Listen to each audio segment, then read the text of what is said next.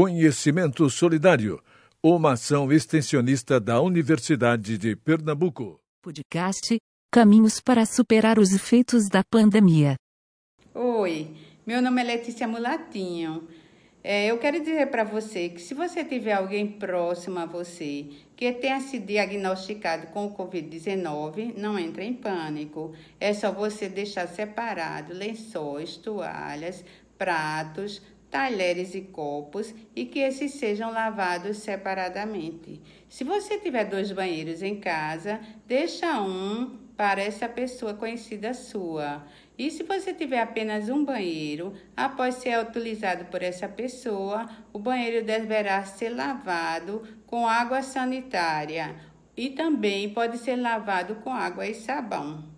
Essa pessoa ela deverá ficar em torno de 14 dias recolhida e depois desses 14 dias ela deverá voltar ao médico para ver se necessita fazer mais algum exame. Se você precisar falar com ela, não esqueça, use máscara. E você também fique em casa. Olá, meu nome é Rafael de Freitas e Silva, sou professor da Universidade de Pernambuco, Campus Garanhuns, e vou falar um pouco sobre as vacinas contra o novo coronavírus.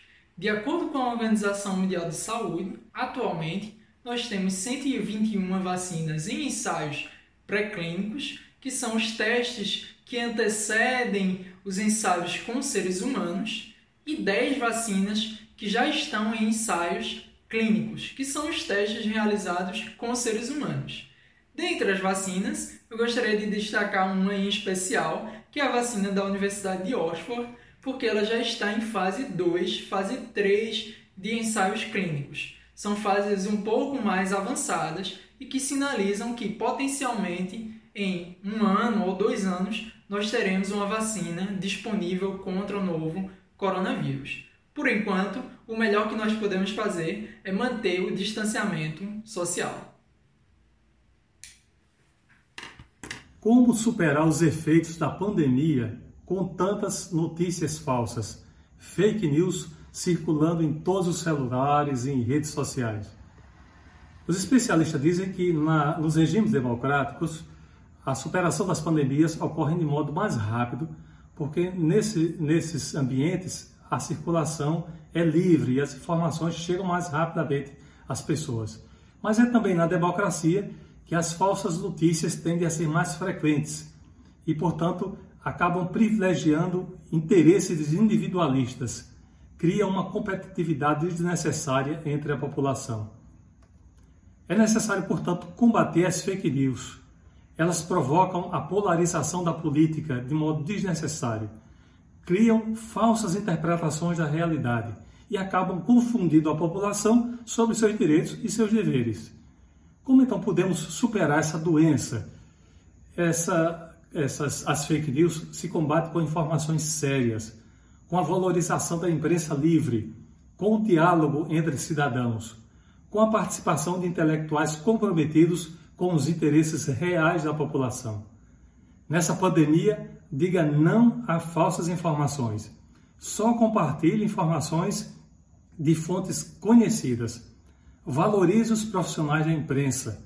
Siga as orientações dos profissionais de saúde. Leia mais, se informe mais. A pandemia do Covid-19 provocou grandes transformações no mundo. O mundo que foi pego de surpresa com um vírus, quando nós não sabíamos de onde ele veio, como ele vai atuar e com que rapidez ele vai propagar. A história mostrou. Surgiu na China, espalhou pelo mundo e se contamina com muita facilidade e muita rapidez. Não temos tratamento. A ciência busca essa cura, essa vacina que deve surgir provavelmente ainda este ano, com muito otimismo.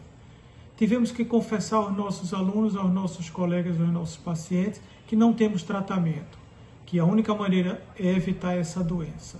Tivemos que revelar nossa fragilidade nossa incompetência em lidar com essa doença, que provoca não só estragos na saúde das pessoas, mas também um agravamento social e econômico com consequências para o mundo inteiro.